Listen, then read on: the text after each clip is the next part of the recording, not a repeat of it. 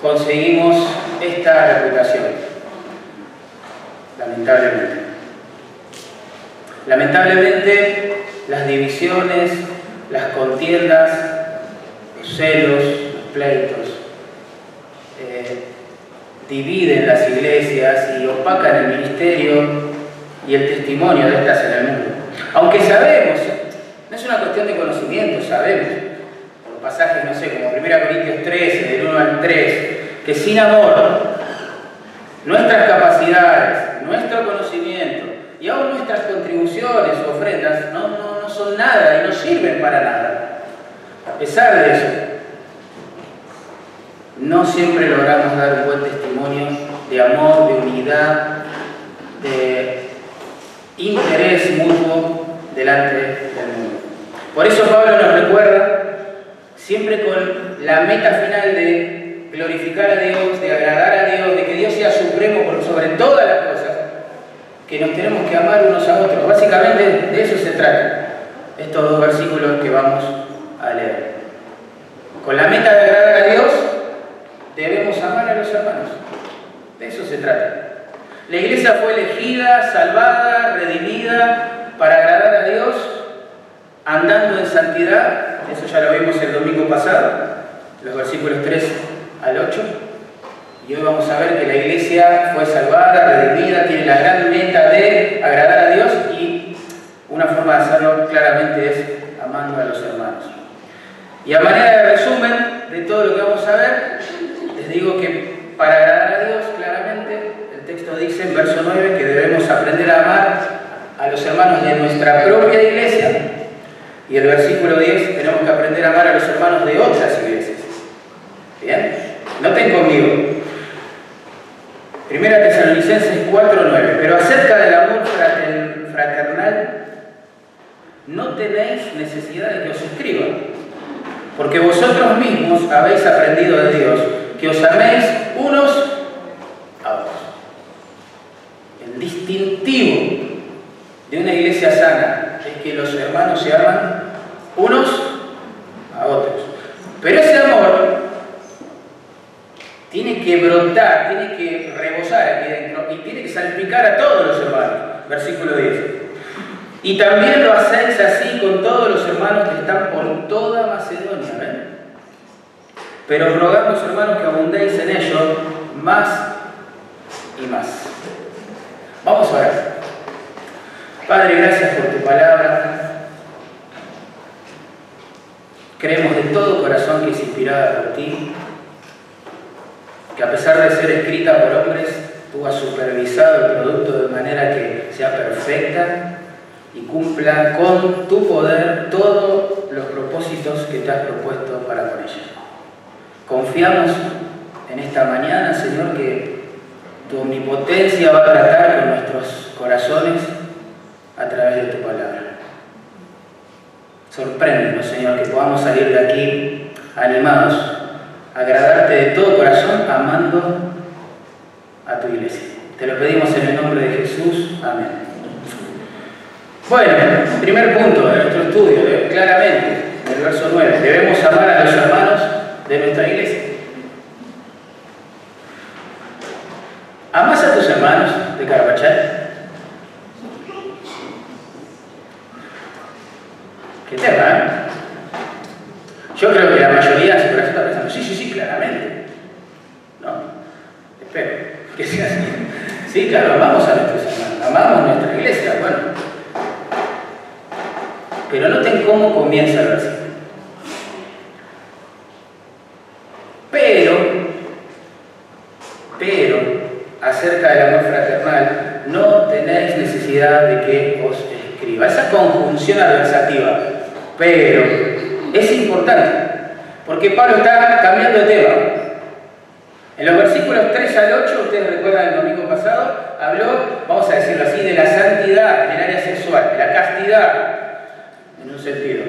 Y ahora cambia abruptamente de tema, un tema hasta que contrasta con el, con el anterior, que es el del amor fraternal, los versículos 9 y 10. Así que él pasa de las cosas de las que nos debemos apartar, según el verso 3, el pecado sexual, a cosas en las cuales debemos abundar. Versículo 10. La idea es abundar en amor más y más.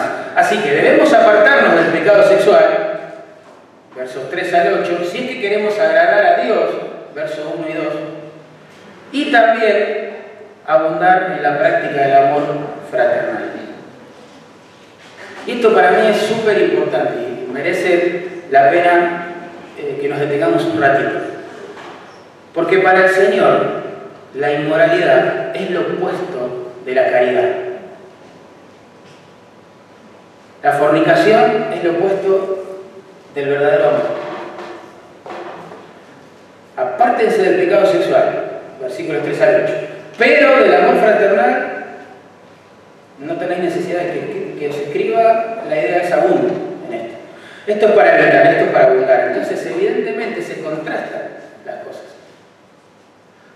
Y es así, la inmoralidad es el antónimo ¿sí? de la caridad. La inmoralidad usa a las personas para satisfacer sus propios deseos, pero el amor muere a sus propios deseos para bendecir a las personas. Fíjate, totalmente opuesto. La inmoralidad considera al otro como un objeto para utilizar y descartar. El amor como un ser al cual servir y valorar. La inmoralidad se sirve del otro, el amor sirve al otro. La inmoralidad destruye, no le importa destruir, reputación, familia, lo que sea, con tal de satisfacer sus deseos. El amor edifica. Y si quieren notar este contraste aún de manera más vívida y marcada en las Escrituras, vayan a 1 Corintios 13 en su casa después, versos 4 al 7. Comparen lo que el amor busca y hace según textos con lo que la inmoralidad o el pecado sexual busca y hace. Es asombroso. A manera de ejemplo, solo les digo esto. En 1 Corintios 13 leemos que el amor es paciente. En cambio, la inmoralidad es impaciente. Quiere satisfacer sus deseos y quiere hacerlo ya. El pecado sexual busca lo suyo, claramente. El amor todo lo da. Y así podríamos seguir. Pero contrario a lo que opina el mundo, el sexo que se, practica antes del matrimonio, fuera del matrimonio ya constituido, para Dios no es amor, sino que es pecado. interesante. Bueno, vamos a avanzar, cierro el paréntesis ahí. Dice Pablo en el verso 9, pero acerca del amor fraternal, no tenéis necesidad de que vos escribas. El tema aquí central es el amor fraternal, claramente. La frase amor fraternal traduce una sola palabra que ustedes la conocen en el original, que es Filadelfia, significa eso, amor a los hermanos, amor por los hermanos. ¿Sí? Y bueno, de eso se trata nuestro pasaje. Siempre se usa en el Nuevo Testamento para describir las relaciones que Dios quiere que tengamos entre nosotros. los hermanos. El amor a los hermanos en el Nuevo Testamento es un mandamiento. En Romanos 12.10, por ejemplo, dice así, amaos a manera de imperativo, amaos los unos a los otros con amor fraternal. ¿Saben qué significa esto? Que si no amamos, pecamos. ¿Por qué? Porque está expresado de manera de mandamiento. Debemos amar a los hermanos. Y como sucede con cualquier otro mandamiento de las Escrituras, si lo desobedecemos, pecamos. Pecamos. Pecado no es solo robar, hermano, mentir o codiciar, no sé. Pecado también es dejar de amar a los hermanos. Por eso cuando uno se ha vuelto autocentrado, autosuficiente, debe confesar su estilo de vida como pecado delante de Dios. No fuimos creados para vivir así, para buscar solo lo satisfacer nuestros propios deseos. Vivir para nuestra comunidad, comodidad, no fuimos creados para eso. Fuimos creados para glorificar a Dios, amando a los hermanos. Lutero dijo, y siempre lo repito, me parece muy bueno, que si el gran mandamiento es amar a Dios, el gran pecado entonces es dejar de hacerlo. Y si el segundo gran mandamiento es amar al prójimo uno mismo, el segundo gran pecado entonces es dejar de hacerlo. Muchos dicen, lamentablemente, hoy, en iglesias como la nuestra, con aires así de espiritualidad y de profundidad, yo a la iglesia voy solo por el Señor. Suena una frase piadosa o no. Es una frase que viene de su corazón desobediente, endurecido, porque a la iglesia no vamos solo por el Señor. Claro que Él es el centro, claro que Él es supremo, pero vamos también para amar a los hermanos. Es un mandamiento, yo te tengo que amar y vos me tenés que amar, hermano. Mire lo que dice Pablo. En cuanto al amor fraternal, no tenés necesidad de que os escriba. Esto es importante también que esté allí. ¿Por qué? Porque uno puede asumir o inferir, leyendo hasta aquí, que la iglesia en Tesalónica era una iglesia fría, impersonal, este, donde la gente no se preocupaba ¿sí? los unos por los otros. Y no era así, no es así. Pablo dice, no tenéis necesidad de que os escriba sobre este tema, porque vosotros mismos habéis aprendido de Dios que os llaméis unos a otros. Acompáñenme al capítulo 1, verso 3. Pablo les escribe, estás lejos de ellos, anhela verlos, ora por ellos y recuerda cosas delante de Dios que hacían estos hermanos. Y no, en capítulo 1, verso 3. Acordándonos sin cesar delante de Dios y Padre nuestro de la obra de vuestra fe y del trabajo de vuestro amor y de vuestra constancia en la esperanza de nuestro Señor Jesucristo. Era una iglesia amorosa, que hacía las cosas por amor a su Señor y a los hermanos. Una iglesia amorosa. Sin embargo, Pablo escribe estos textos para animarlos a abundar en el amor. ¿eh? Ellos, según Pablo, no tienen necesidad de que prácticamente se, se los exhorte respecto a este tema porque lo practicaban. Así que nosotros también tenemos que crecer. A mí me gusta escuchar respecto de nuestra congregación que los hermanos son amorosos. Me lo dicen con frecuencia. Los hermanos son amorosos, te saludan, te abrazan, no te conocen, te hacen sentir bienvenido. Bueno, gloria a Dios por eso, claro, amén. Para eso existimos y de esa manera hacemos del Señor, ¿sí? Lo máximo aquí dentro, obedeciendo su palabra. Pero tenemos que crecer y abundar. Noten allí, Pablo dice, no tenéis necesidad de que os escriba porque vos, explica la razón, porque vosotros mismos habéis aprendido de Dios que os améis unos a otros. Ellos habían aprendido directamente de Dios, dice el texto, que debían amarse unos a otros. Fueron enseñados directamente por Dios en cuanto a esto. Muchas personas en la vida son autodidactas, pero todos los cristianos somos teodidactas. Esa es la idea. Hay cosas que no las vamos a aprender en un seminario, hay cosas que no las vamos a aprender leyendo, hay cosas que las vamos a aprender en oración, de rodillas, caminando con Dios. El amor hacia el prójimo en general y hacia los hermanos en particular se aprende directamente en la comunión y en la presencia de Dios. Es más, para ser honestos con las escrituras, tenemos que reconocer que una de las señales distintivas, uno de los frutos visibles que evidencia que una persona que estaba muerta ha pasado a vida, ¿sí? muerta en sus pecados, se le ha dado vida eterna en el Señor, es que ama a los hermanos. Comienza a amar a los hermanos. Interesante. En 1 Juan 3:14, por ejemplo, la Biblia dice esto. Nosotros sabemos que hemos pasado de muerte a vida en que amamos a los hermanos. Es natural. Es algo que Dios directamente implanta en nuestros corazones cuando nos salva. En 1 Juan 4:8 dice lo siguiente el Señor. El que no ama no ha conocido a Dios, porque Dios es amor. Es bastante tajante y determinante el texto capítulo 4, verso 20 de la misma carta, dice, si alguno dice, yo amo a Dios, mucha gente dice eso, y aborrece a su hermano, es mentiroso. No importa lo que diga, es mentiroso. Estos versos son muy, muy claros. En la mente de Juan y más arriba, la mente de Dios que inspiró a Juan, la persona que dice ser cristiano pero no ama a sus hermanos, miren, está muerto espiritualmente, es mentiroso y no conoce a Dios. Tremendo.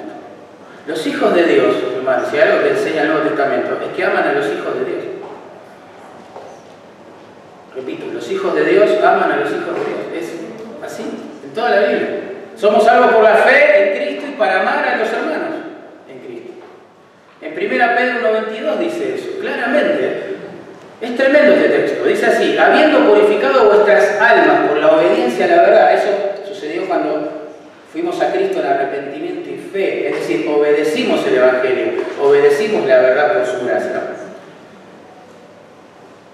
Hago el paréntesis por la duda. Dice, habiendo purificado vuestras almas por la obediencia a la verdad, para el amor fraternal no fingido, amaos unos a otros entrañablemente, de corazón puro. Tremendo este pasaje. Lo que está enseñando es que nuestra alma fue purificada de los pecados, entre otras razones, por supuesto, para poder amar sin hipocresía y sin fingimiento a los hermanos y a las hermanas. El pecado entonces es como un chaleco de fuerza, digo yo, ¿no? que nos inmoviliza a la hora de decidir en el poder del Espíritu, morir a nosotros mismos para vivir para los demás. El pecado nos inmoviliza porque nuestra naturaleza es autocentrada, es egoísta y busca lo suyo. Pero el poder del Evangelio nos ha librado, ha, roto este chaleco y nos ha dejado las manos en libertad para poder amar a los hermanos sin fingimiento, porque se puede fingir también se puede aparentar, ¿verdad? Hay cosas, Pablo parece decir aquí, que las hacemos por naturaleza, es decir, porque se nos ha dado una nueva naturaleza en Cristo. Ese hombre interior, renovado, creado según Dios, que se goza en la justicia y en la santidad. No éramos así. No teníamos la capacidad de morir a nosotros mismos para dar gloria a Dios y para servir a los demás. Buscábamos cada uno lo suyo propio. Pero ahora se nos ha enseñado a amar a, los hermanos y se nos ha liberado las manos ¿sí? para hacerlo. Alguien lo, ilustró de esta forma. ¿Notaron que por naturaleza, esa es la palabra clave, por naturaleza, los animales aprenden, digamos, a hacer lo necesario para preservar sus vidas? Lo aprenden por naturaleza, ellos no toman impulso. Lo aprenden por instinto. Por ejemplo, los peces no toman clases de natación. Sin embargo, por naturaleza, nada. Y de esa forma preservan su vida. en el ambiente para el cual fueron creados. Las aves no toman clases de vuelo, pero aprenden a volar por naturaleza.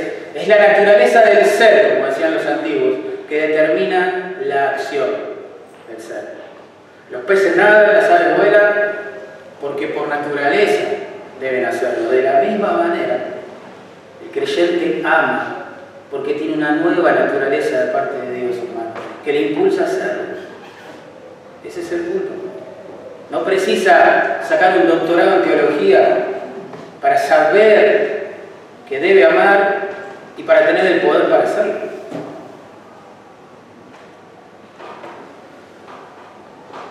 Uno a veces se pregunta, ¿por qué hay tanta falta de amor en las iglesias? ¿Por qué? Quizás porque haya mucha gente que no es redimida sentada en las iglesias. Porque fuimos salvados para amar. Se nos ha librado del pecado para glorificar a Dios amando a las personas. Para eso se nos ha salvado y se nos ha capacitado. Pablo agrega algo más allí, verso 9. Pero acerca del amor fraternal, no tenéis necesidad de que os escriba, porque vosotros mismos habéis aprendido de Dios que os améis unos a otros. Unos a otros. No queda nadie afuera, ¿no? Es un pronombre recíproco. recíproco. Unos hacia otros. La idea es que aprendemos de Dios cuando Él nos salva, que tenemos que amar a todos los hermanos. Lo que pasa es que a veces, con el correr del tiempo, nos volvemos un poco desobedientes a lo que hemos aprendido y empezamos a elegir a qué persona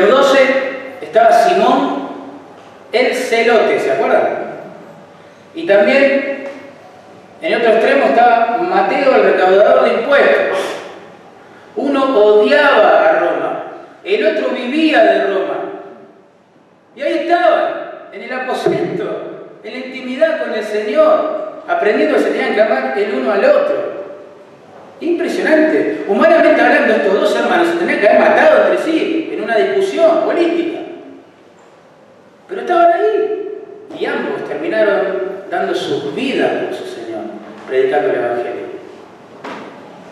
Tremendo. Nuestras diferencias no son excusas, ese es el punto. Tenemos que aprender a amarnos unos a otros. Para en una iglesia local que que realmente, como dice el versículo 1 y 2, quiere agradar a Dios, eh, nunca va a haber hermanos o hermanas favoritos o favoritas. No existen los hermanos insignificantes en la iglesia. No debemos hacer diferencias a la hora de suplir necesidades, porque eso es el amor. Debemos amar y servir tanto a los hermanos ricos como a los pobres y no repetir la historia de aquellos cristianos a los cuales les escribe Santiago. Dice, ustedes cuando ven que entra una persona rica, bien vestida, la hacen sentar en los primeros bancos, la saludan con respeto y honra, pero si entra alguien con vestido andrajoso lo dejan afuera. Eso es acepción de personas y es pecado y desagrada a Dios. Tendríamos que tener en claro que no debemos hacer diferencia a la hora de amar, de sufrir necesidades espirituales en el amor de Cristo, se trate de un hermano adulto, un hermano joven. No puede ser que en la iglesia de Cristo estén los populares, los impopulares. El bullying espiritual no existe en la iglesia de Cristo. No puede existir, capaz que existe, pero no puede existir.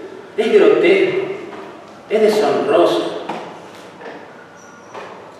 Recuerdan, Pedro dijo que fuimos rescatados de nuestros pecados para amar. Hermano, cada vez que seas tentado a menospreciar a tus hermanos, pensá en la cruz. Imagínate al, Dios de la gloria humanado derramando sangre por ese pecado. Bueno, Pablo acá usa dos palabras ¿no? para describir nuestro deber de amar a los hermanos de nuestra iglesia. La primera es Filadelfia, ya la explicamos, que significa amor fraternal. La segunda es ágape. Aparece en la segunda parte del verso 9. Allí dice, habéis aprendido a Dios que os améis. Ahí está. Unos a otros. Filadelfia, interesante, amor fraternal. Parece que Dios nos está diciendo a través de esta palabra y de, la enseñanza en general de su palabra, que deberíamos nuestros mejores amigos en el seno de la familia de Dios. Deberíamos preocuparnos por cosechar relaciones sabias, santas, que perduren en el tiempo para la gloria de Dios.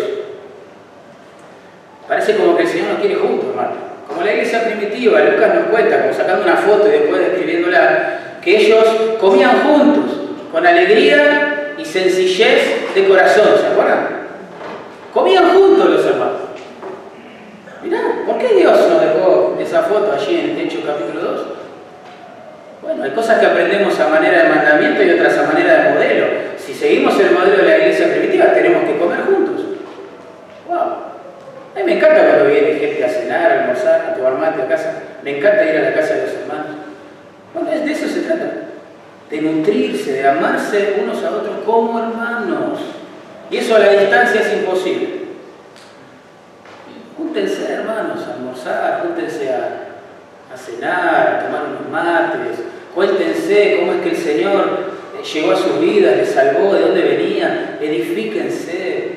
Que esos tiempos sean espirituales, sean profundos, sean relevantes, que contribuyan a este propósito hermoso por el cual fuimos redimidos, que es glorificar a Dios amando al prójimo en su nombre.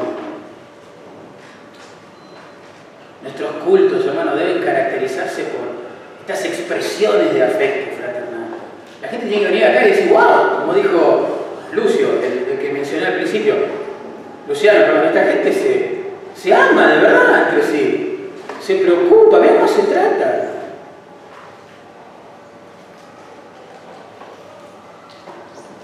Alguien dijo que el amor de la iglesia puede llegar a ser atractivo para el incrédulo, pero la santidad de la iglesia lo repele. Pero en el medio va a escuchar el Evangelio y Dios puede salvarlo. Quizás sería bueno, hermano, que te programes venir un ratito antes al culto. Olvídate que sos bautista, porque los bautistas son muy puntuales, ¿vieron? Entonces, olvídate, empieza a 10 y media a decir, bueno, voy a llegar 10 y cuarto. Y me voy a parar ahí adelante en la puerta con Mario, con los hermanos que están frecuentemente, a saludar a mis hermanos y a mis hermanas. Me voy a quedar también un ratito más, una vez finalizada la reunión, quizás 20 minutos más, 30 minutos más para hablar con alguien, para orar por alguien, para levantar un pedido de oración, interesarme en alguien. Ese es el punto. Salir de uno mismo. Fuimos creados para eso. Y glorificar a Dios extendiéndonos hacia los hermanos. ¿eh? tal vez sería bueno también, hermano, hermana, que vos en tu agenda, yo sé que todos vivimos corriendo, pero quizás priorices este tema del amor, del afecto fraternal como lo prioriza Dios en tu agenda. Que quizás te organices, sea un poco medio milagroso lograrlo en estos días, pero te organices para quizás asistir a una reunión más, aparte de esta, la reunión dominical.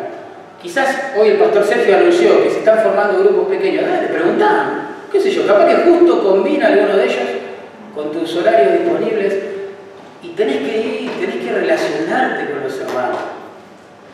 El cristianismo de auditorio es un fenómeno contemporáneo, ajeno a la escritura, que proviene del modelo de las mega iglesias. Pero no fuimos creados para ser espectadores de lo que otros hacen en un escenario, hermano. No es así. Eso no es bíblico. Agendate, esforzate. ¿sí? Asistí a cualquier reunión que, que tengamos, dentro o fuera de este edificio, que se haga para la gloria de Dios y para el gozo de los hermanos. El ágape de Dios, la segunda palabra que usa Pablo acá, ustedes saben que implica salir de la zona de confort, como se dice hoy, ¿no? Es sacrificio. De hecho, se mostró en la cruz, dijo el apóstol Pablo, no en un contexto de romanticismo. Claramente, el ágape, el amor de Dios, el fruto del Espíritu Santo, nos impulsa a morir a nosotros mismos. De hecho, ese fue el llamado que nos hizo el Señor para salvarnos. Tomen su cruz y síganme, para siempre. Tenemos que salir de la zona de confort. Yo siento que a veces estamos muy cómodos, los cristianos. Por la gracia del Señor nos ha dado una hermosa iglesia, nos encanta reunirnos. Que salir de esa zona de confort y empezar a usar nuestros dones espirituales en la vida de otras personas hacer ministerio en la vida de otras personas. Tenemos que pasar de la vida autocentrada, de comodidad y esparcimiento, a una vida de, gozo. Y el gozo espiritual que se encuentra en morir o lo mismo y vivir para Dios. Dispongamos, hermano, nuestras vidas, nuestras agendas, en el poder, por supuesto, del Espíritu Santo, para visitar al enfermo, para orar por el necesitado, para enseñar a los discípulos para amonestar a los que están descarriados, para escuchar a los que están afligidos, para alentar a los que están desanimados, para ofrendar al que esté necesitado, para aconsejar al que esté confundido, para saludar al tímido, para integrar al que es nuevo, para disipular al recién convertido, para aconsejar, para lo que sea. Todo implica una negación de uno mismo. ¿Sí? Para servir al otro. Pero para eso fuimos creados. Nunca vas a tener una vida abundante si no vivís así, y yo tampoco. Porque para eso fuimos creados y salvados. Para el amor fraternal, para morir a nosotros mismos, para que Dios le dé vida a otros a través de nuestro ministerio. Así que tenemos que aprender a amar a los hermanos de nuestra iglesia. Oh, Carapachá, iglesia imperfecta, ¿verdad? ¿No es así? Llena de redimidos, o sea, de pecadores perdonados llenas de diferencias, claro que sí, pero es la iglesia del Señor. No amamos la iglesia ideal, amamos la iglesia real, la que Él rescató y la que Él está santificando por su gracia. ¿Eh? Seamos pacientes unos con otros y para con todos. En segundo lugar, verso 10, dijimos que este amor debe inundarnos y desbordar. tiene que extenderse a los hermanos de otras iglesias, verso 10. Dice allí, también lo hacéis así con todos los hermanos que están por toda Macedonia. ¡Wow! ¡Qué hermosa iglesia la de Tesalónica! El amor fraternal abundaba y salpicaba, ¿no? A las iglesias hermanas, vecinas. ¡Qué lindo eso! Ellos tenían el hábito de, de amar no solo a los hermanos de su iglesia local, sino también a los hermanos de la iglesia del Señor en otros lugares. Ustedes escucharon las famosas cinco solas de la Reforma. ¿Sintieron hablar de eso? Bueno, hoy en día hay una sexta sola. Les digo la primera. Solo Cristo, ¿se acuerdan? Solo gracia, solo fe, solo Dios la gloria y solo Escritura, ¿verdad? Ahora hay una sexta. Solo nosotros. Solo nosotros. No hay iglesia como nosotros. Si en algo los hermanos son distintos, son para despreciar, son para evitar. Y si es muy grotesca la diferencia, son para calumniar. No es el espíritu del Nuevo Testamento. No lo es. Para nada. Estos hermanos en Tesalónica eran nuevos convertidos prácticamente. Recuerdan el trasfondo de la carta. Pablo solo predicó allí unas tres semanas quizás. Y Dios en su soberanía, usando el poder del Evangelio, redimió unas cuantas almas y los juntó y empezó la iglesia Tesalónica. Pero Pablo fue perseguido en ese lugar y se tuvo que ir, tuvo que huir de la ciudad. Eso lo encontramos en el capítulo 3. Después lo pueden buscar. Pero claro, él los estaba extrañando como loco quería saber cómo estaban estos nuevos creyentes y les escribe esta carta. ¿No? Pero nuevos creyentes. Quizás viviendo esa etapa, ese amor carente de estructuras y de procedimientos y de papelería y de burocracia. Estaban viviendo a Cristo. Recibieron la palabra con gozo en medio de la persecución, amaban a los hermanos, amaban a los hermanos de otras iglesias, Qué lindo. Espero que nunca perdamos esta sencillez, este estilo de vida cristiano tan simple y tan profundo y tan glorioso a la vez, y tan gozoso. Pero ellos habían aprendido de Dios cómo amar a los demás, según el verso 9, a sus hermanos. Pero también lo hacían, versículo 10. Y también lo hacéis. Parece una frase colgada. Estaba implícita, en el versículo anterior, pero no hay que remarcarlo, porque a veces sabemos cosas, pero no las hacemos. ¿No es así? Claramente. Sabemos más de lo que hacemos, generalmente. ¿Cuántos sermones tendremos en nuestro haber referentes a la necesidad, la importancia de glorificar a Dios amando a los hermanos? ¿Qué es un montón? No. ¿Cuántos? El punto es cuánto lo practicamos. ¿Cuánto de verdad y en la práctica y en el día a día eh, amamos? ¿Cuánto nos interesan los hermanos, las hermanas? ¿Qué tanto oramos por los demás? Cuando nos enteramos que alguien tiene una prueba seria, grave, ¿qué tan listos estamos para ponernos en manos de Dios y aunque sea acompañar? No hay que ser un predicador para acompañar a alguien que sufre. Muchos son los que estudian las palabras griegas que se traducen en amor, su contexto, bla, bla, bla. Y pocos son los que, como dice Pablo acá, lo hacen, lo practican. El individualismo, es el Dios de nuestra cultura. Nos han hecho creer que el gozo consiste la, el, propósito, si querés, profundizar un poco más, de la vida consiste en momentos de felicidad. Pasa rápido la existencia humana, dice. Entonces el objetivo número uno debería ser la autogratificación, claramente. La vida termina. Bueno, aprovechémosla.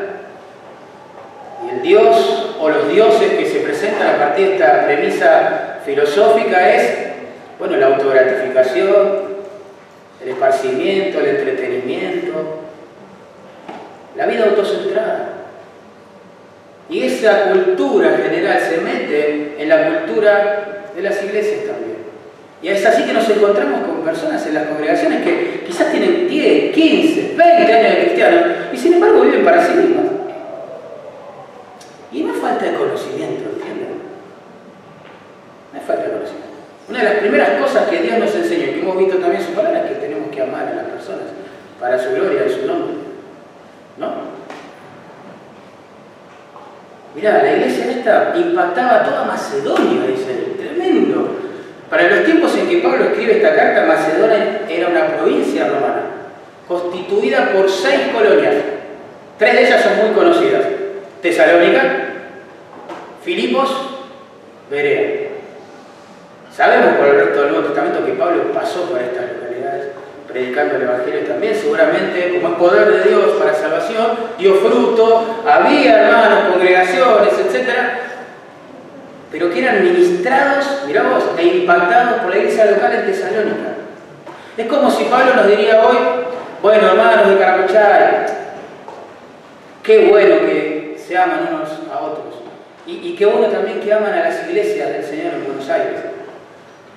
Ellas me cuentan todo el tiempo del amor que perciben de parte de los hermanos de Caracochay. Algo así.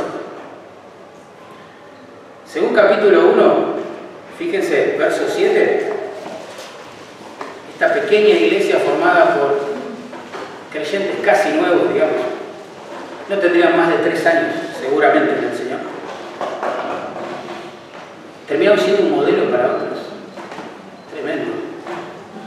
Capítulo 1, verso 7, de tal manera que habéis sido ejemplo a todos los de Macedonia y de Acaya que han creído.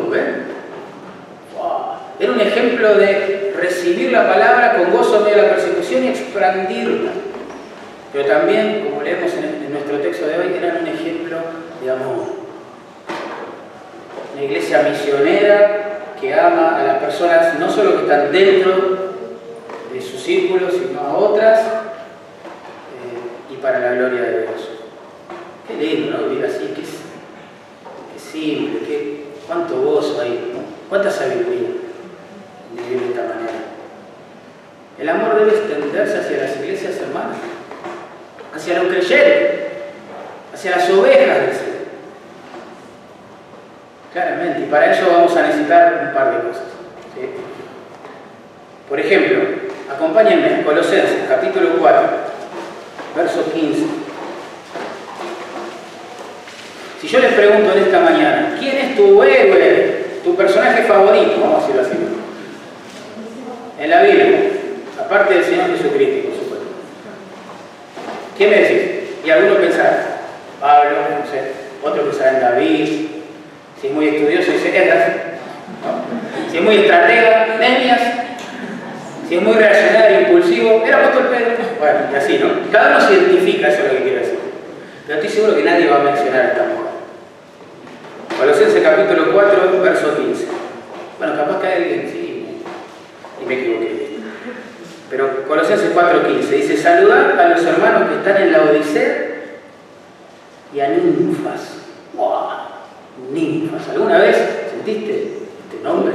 Ninfas. ¿Quién es ninfas? Bueno, dice. Y a la iglesia que está, ¿dónde? En su casa. ¿Quién era ninfas? No sé. ¿Qué hizo ninfa? Bueno, no sé mucho. Lo único que sé, según este texto, es que hospedaba reuniones cristianas en su casa. Tremendo. Ustedes saben, ¿no? Que no fue sino hasta que cesó la persecución y la fe cristiana fue, entre comillas, declarada oficial, ¿está bien? Que los hermanos se pudieron reunir en edificios, ¿no? Entonces uno se pregunta, bueno, durante tantos años, ¿dónde se reunieron? bueno, en casas de mujeres y de hombres, como Filemón, en este caso como ninfas, ninfas.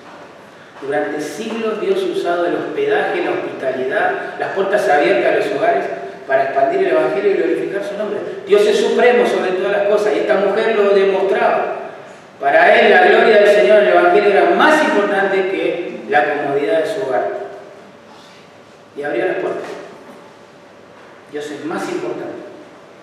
Aunque la limpieza de mi hogar, habrá pensado en ¿Sabes lo que es tener una reunión hermanos y hermanas argentinos que comen mucho en tu casa? la iglesia de Quilmes, ¿dónde nació? Pastor, ¿dónde nació la iglesia de Quilmes? En una casa, la casa de la familia Brito. La iglesia en Campana, muchos ya se habrán olvidado, también nació en el seno de un hogar. La familia que ahora está en otro lugar congregándose, pero bueno, ahí nació. Solo Dios sabe lo que puede pasar cuando nos abrimos. Abrimos nuestros corazones y casas también, para la gloria del Señor y el avance del Evangelio. Es una forma de extenderse, ¿entienden?, hacia otros. Y es hermoso. Hay que hacerlo. Dispuesto a hacer el ministerio ninfas. Yo tenía ganas después de leer esto, de hacer un ministerio de hospitalidad y llamarle ninfas. ¿Eh? Todos van a preguntar, ¿qué? ¿Cómo se llama el ministerio ninfa? ¿Por qué? Bueno, y le explicamos. Dispuesto, dispuesta a abrir tu casa para la gloria de Dios. ¿Sabe? Le doy un aviso cortito. En el mes de mayo, si Dios lo permite, 24 y 25, vamos a tener una conferencia aquí donde vamos a recibir un montón de pastores y esposas de pastores que están sirviendo al Señor en nuestro país. Algunos en condiciones de soledad extrema, con una falta de mentoreo, de mentoría, perdón, con una falta de consejo, con una falta de, de apoyo que abruma el corazón. Pero van a estar acá si me lo permite. El viernes 24 y el sábado 25 de mayo.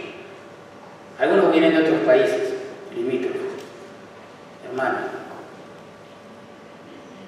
¿no te gustaría hospedar a alguno de ellos en tu casa? Abrir la puerta de tu hogar, escuchar a esos hombres y mujeres de Dios que están dándolo todo nadie los está aplaudiendo y reconociendo. Que son personas redimidas que están tratando de buscar comunión y orientación para llevar adelante la iglesia a la manera de Dios. Qué hermoso, qué privilegio. Por supuesto que el texto que leo, la aplicación no es esta, es una diferencia. Pero quizás tenemos una linda oportunidad de poner en práctica el amor fraternal, de que habla Pablo. Si el amor debe extenderse hacia las iglesias hermanas, wow, imagínate hacia sus pastores. Mirá si estos hombres y mujeres que vienen acá son reconfortados, animados por la palabra y por el amor de nuestra iglesia. Y vuelven a sus hogares y a sus lugares de ministerio eh, recontra animados y contentos y con un contacto, con alguien a quien llamar, sabiendo que personas van a estar orando por ellos. Dios quiere usarnos.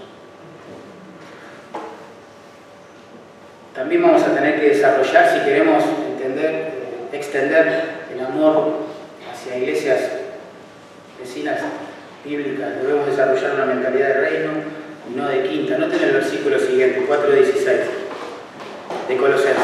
Cuando esta carta haya sido leída entre vosotros, hacer que también se lea en la iglesia de los laodicenses y que la de la Odisea la leáis también vosotros. ¿Qué está haciendo Pablo? Toma dos iglesias, la Odisea y Colosas, vecinas geográficamente hablando, y les dice, hermano, intercambien los recursos. Hermanos, tengan comunión unos con otros. Decir al pastor de la Odisea que vea al pastor de Colosas y decir al pastor de Colosas que se preocupe por la iglesia de la Odisea y que juntos de esta manera puedan gozarse y glorificar a Dios. Pero claro, hay que cambiar la mentalidad. Esa sexta sola que le mencioné hoy, del solo nosotros, es muy fuerte. Porque en tiempo de apostasía uno corre el riesgo de volverse cerrado y temeroso. Tengo miedo a todo. Entonces no me relaciono con nadie. Y esa no es la voluntad de Dios tampoco. Hacemos mal cuando hacemos eso. Eso es fundamentalismo bíblico, no es doctrina fundamental, que es distinto. Fundamentalismo bíblico nos ha llenado de miedo a nosotros. No hagas esto porque guarda, cuidado, te... ah, como si el Señor no fuera la cabeza de nuestra iglesia y su palabra no fuera la autoridad. Hay que extenderse, hermanos, hay que extenderse, hay que amar a los hermanos, a los redimidos del Señor, hay que ayudar. Tenemos que hacerlo, hay que cambiar la cabeza. La mentalidad de quinta dice, bueno, me preocupo por mi iglesia y chao, punto. La mentalidad de reino de Dios dice, tiene una sola iglesia que está esparcida por todos lados. Y si Él dio su vida por ella, dio su sangre por ella, yo tengo que dar mi sudor, a lo menos, por ella. Pablo fomentaba la, la comunión de la iglesia, se puede respirar ese, esa atmósfera del Nuevo Testamento. Piensen, cuando él junta una colecta, ¿se acuerdan? Entre las iglesias gentiles para hacer un donativo para los hermanos empobrecidos de Jerusalén. ¿Recuerdan eso? Bueno, es interesante. ¿Qué está haciendo con eso? Está más que supliendo una necesidad económica circunstancial que tenían los hermanos judíos convertidos al Señor. Lo que está haciendo es unir la iglesia gentil y judía en este proyecto. ¿Sí? Hermanos pobres de Macedonia, colaborando con otros hermanos, quizás de Filipo, de Tesalónica, bueno, para un proyecto que glorifique a Dios y una las iglesias. Dios quiera, hermanos, que dejemos el fundamentalismo mal entendido detrás, el miedo a todo y a todos, y donde Dios nos muestre un corazón dispuesto a volver a la palabra, a sujetarse a las palabras, podamos ayudar. Podamos ayudar. Hace poco el Señor me dio el asombroso privilegio de enseñar hermenéutica bíblica a un grupo de pastores de otra denominación. Que nunca vi tanta sed de la palabra como en ese lugar. Nunca vi tanta humildad frente a la palabra. Nunca vi eso. Terminaba la clase y me rodeaban, pastores eran. Me rodeaban y me decían, pastor, estamos haciendo todo mal, oren por nosotros. Wow, yo nunca vi eso. Para ser honesto, yo vi más humildad siempre en los miembros de la iglesia que en el liderazgo. Pero en este caso, wow, qué gente linda del Señor. Redimidos, equivocados, errados en muchas cosas pero con un deseo por volver a la escritura, por hacer las cosas como Dios quiere, ¿cómo no lo vamos a ayudar? Porque cantan de manera diferente, quizás a nosotros, piensan sobre algunos temas distintos. ¿Cómo no vamos a ayudar a esos redimidos del Señor? Pero hay que dejar la sexta sola de lado. Solo nosotros. No, eso no está bueno. Yo creo que Dios está formando una nueva generación en nuestro país que ha dejado estos miedos de lado, que le importa que Dios sea supremo, que la gente vuelva a las escrituras, que cree que Dios edifica su reino de verdad a través de las escrituras, salva al incrédulo a través de ellas, santifica a la iglesia a través de ellas, que no quieren hacer otra cosa y se están uniendo para la gloria de Dios, para esparcir el Evangelio. No vamos a quedar afuera algo tan glorioso que Dios está haciendo en estos días, por miedo nada. No, mis amados. Sigamos este espíritu que vemos en el Nuevo Testamento. Hay que ayudar a las iglesias, hermanos. Dios nos dio un privilegio. ¿Para qué es? Para compartir. Para compartir. Por eso hay que progresar en el amor. Como dice Pablo, así termina nuestro pasaje de hoy. Así abundéis más más. Cuando uno cree que es amoroso y que ha probado la materia amor, Dios nos trae pasajes como estos que nos recontra humillan. Y decimos, wow, perdona, perdona, me arrepiento, quiero que tu espíritu me capacite para ser más amoroso. ¿Saben que no hay nada más feo y que ha estorbado más el progreso del Evangelio que gente de sana doctrina que es fría, impersonal y no ama a nadie. Tremendo, porque vos le vas a hablar a alguien que está errado de la palabra dices, ah, para vos sos de aquellos que saben mucho y no aman a nadie, de aquellos que construyen su ministerio criticando al de los demás. Oh, qué triste, qué triste. Esa mezcla de santa, de verdad y amor debería caracterizar vida, nuestros ministerios. Pero voy a decir, bueno, Mariano, esto es muy emotivo, muy lindo, pero yo no siento este amor. Me cuesta ver a los hermanos de mi iglesia, imagínate a los hermanos de otra iglesia, que ni los conozco, ¿no? Si tengo que ser honesto, no me interesa, ¿no? No oro tampoco por ellos, ¿no? ¿De dónde? ¿Dónde se cree este amor? ¿Dónde se compra? ¿Dónde, yo quiero este amor, vos también si sos creyente. ¿Dónde está? Bueno, recordemos, recordemos la enseñanza bíblica del amor.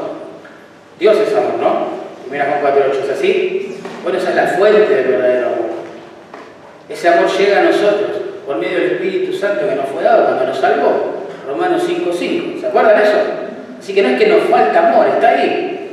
Se ha derramado en tu corazón si sos un creyente y se ha, se ha derramado en mi corazón. Y ahora a medida que andamos en obediencia a las Escrituras, el Espíritu Santo nos llena y nos capacita para amar de esta forma al Señor y a los demás. Y no solo a los demás hermanos, sino amar aún a los enemigos, dijo el Señor. Así que hermanos, mi naturaleza caída de la tuya es autocentrada. Quiere vivir para sí mismo, es así.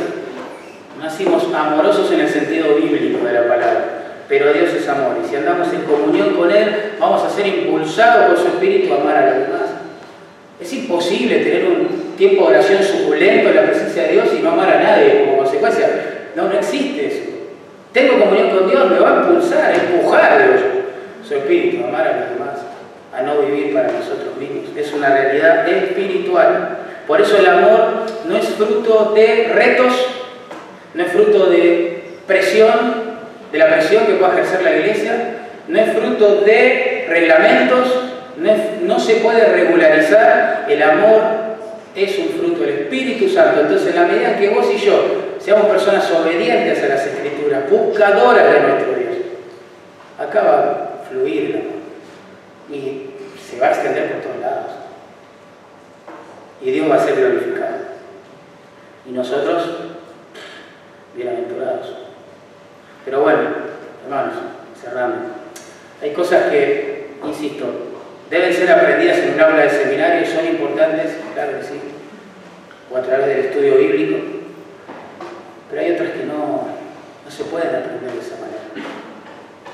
El amor fraternal es una de Tenemos que ser enseñados por Dios, impactados por Dios, empoderados por Dios para vivir de esta forma.